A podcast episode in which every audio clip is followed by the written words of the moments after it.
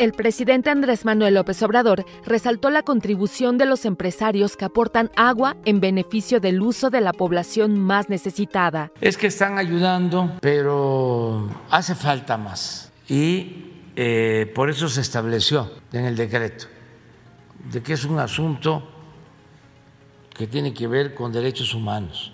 Y sí es voluntario, pero sí podemos nosotros intervenir para garantizar el agua, por ley, porque son concesiones. No ha habido necesidad de hacerlo, pero sí se estableció. ¿Qué es lo que estamos planteando? Si alguien tiene una concesión, a ver si no este, nos manda Germán lo que han aportado de agua las empresas ya es una cantidad considerable, pero eh, tienen más. Han aportado como 200, 200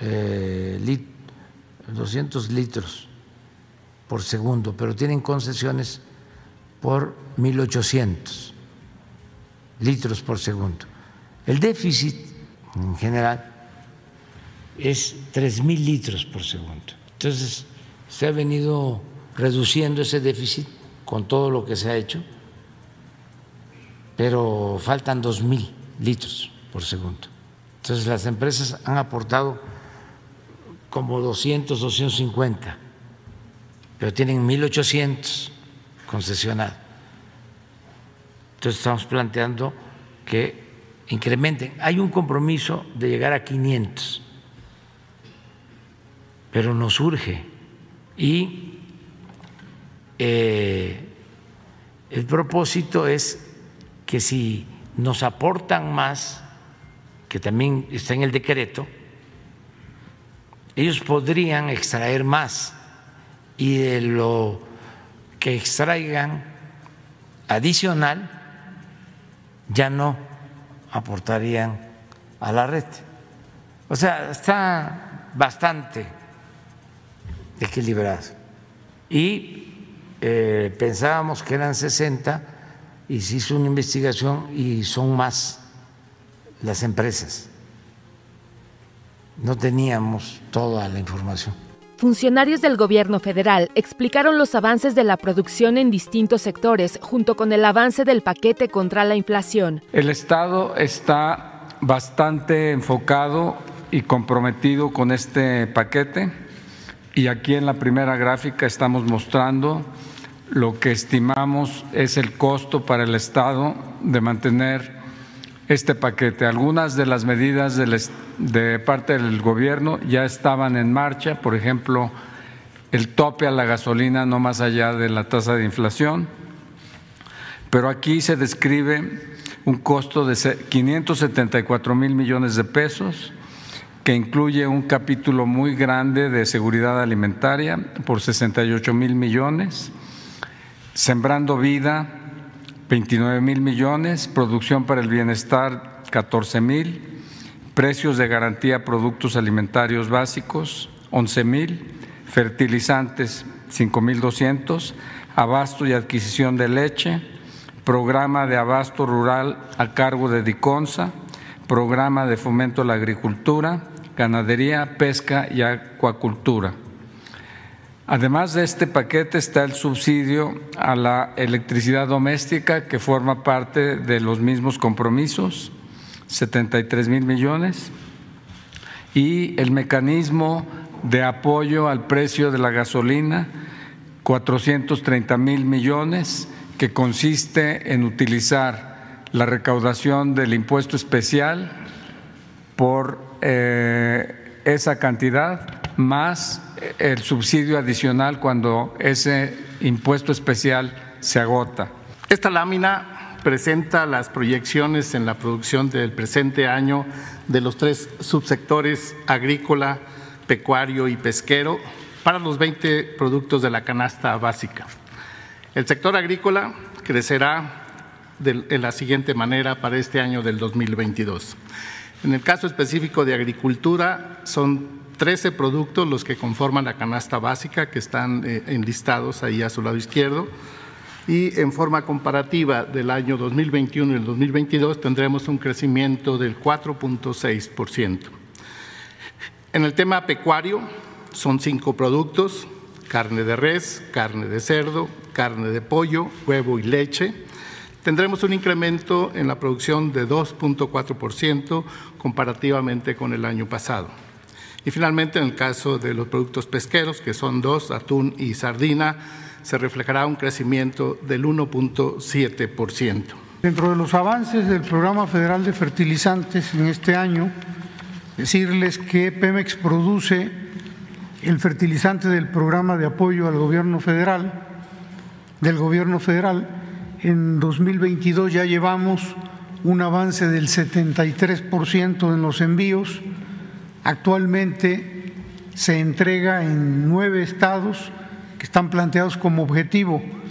Guerrero y Morelos están concluidos al 100%, Durango al 75%, Chiapas al 65%, Tlaxcala también al 65%, Oaxaca al 46%, Nayarit al 40%, Puebla al 31% y finalmente Zacatecas llevamos un avance del 12%. Al mes de julio de 2022 hemos producido 349 mil toneladas de fertilizantes y se esperan producir 274 mil toneladas más para el cierre de este año. En el cuadro pueden ustedes observar la producción enero-julio para los fertilizantes fosfatados y para la urea y lo que estaríamos estimando entre agosto y diciembre de este año. El director del Instituto Nacional de Antropología e Historia, Diego Prieto, resaltó que las zonas arqueológicas cercanas a la construcción del tren Maya se encuentran protegidas. El lunes de, las, de, la semana, hace un par de días, un colega le preguntó al presidente si conocía la zona de Ixcabal y si eh, el tren Maya pasa por esa zona.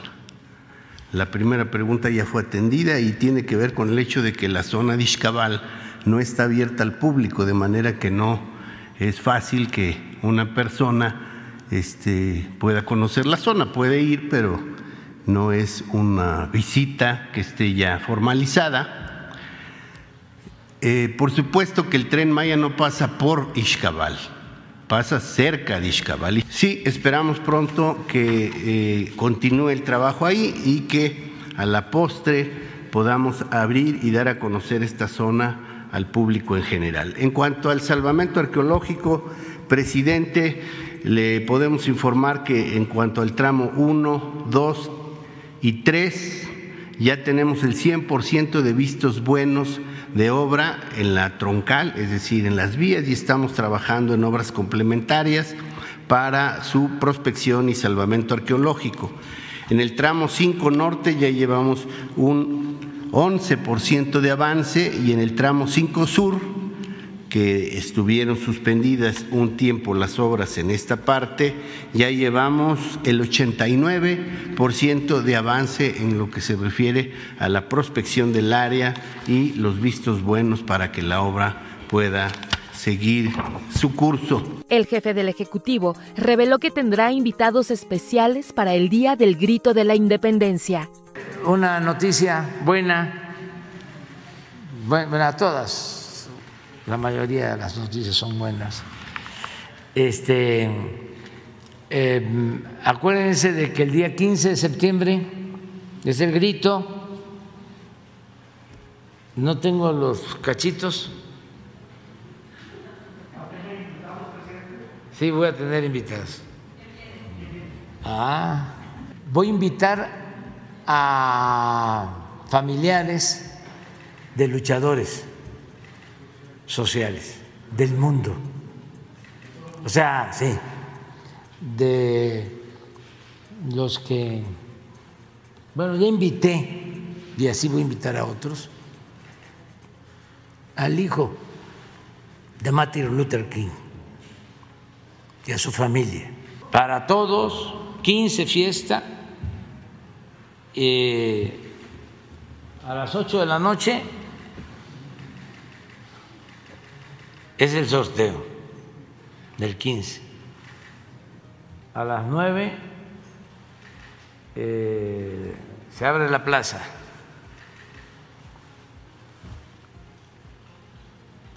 Y a las 10 empieza la música.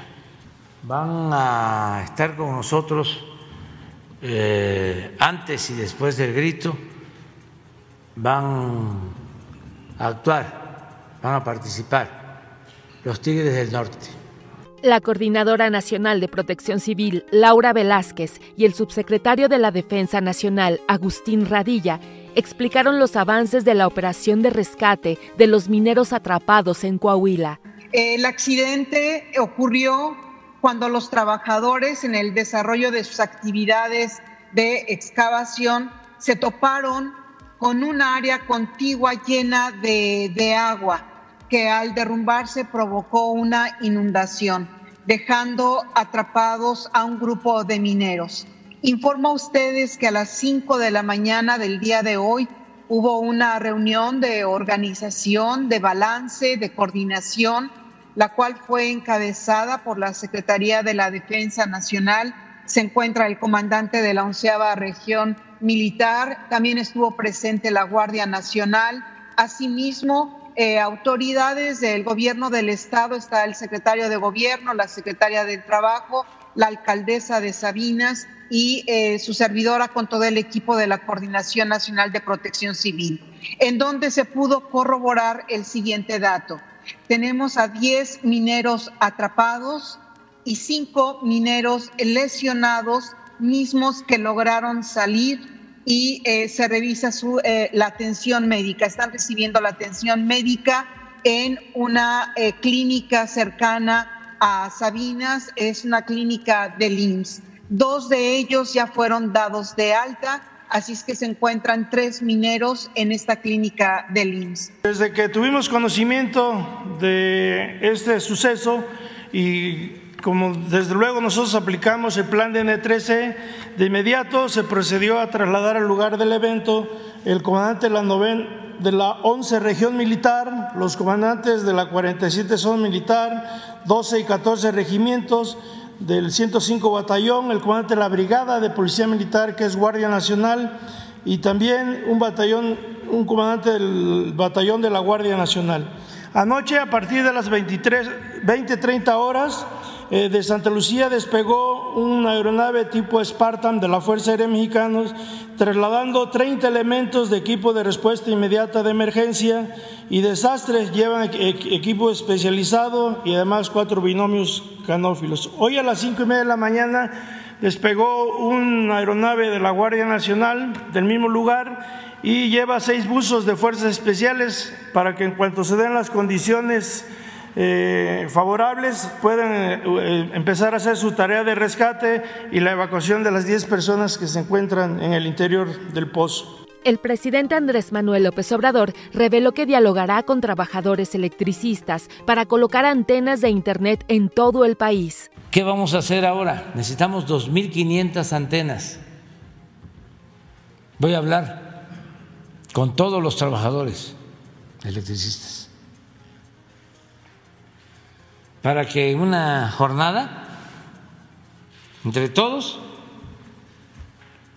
montemos las 2.500 antenas y podamos tener internet en todos los pueblos. Vamos a usar fibra óptica, satélite, pero sobre todo las antenas.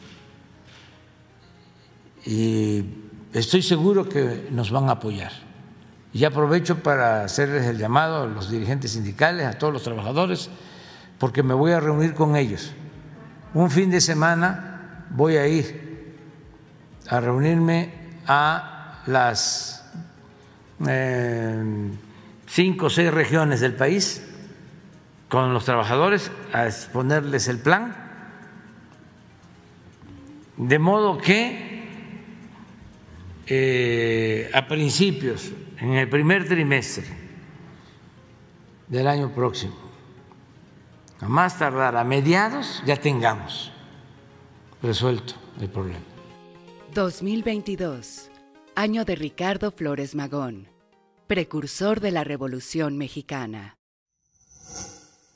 Gobierno de México.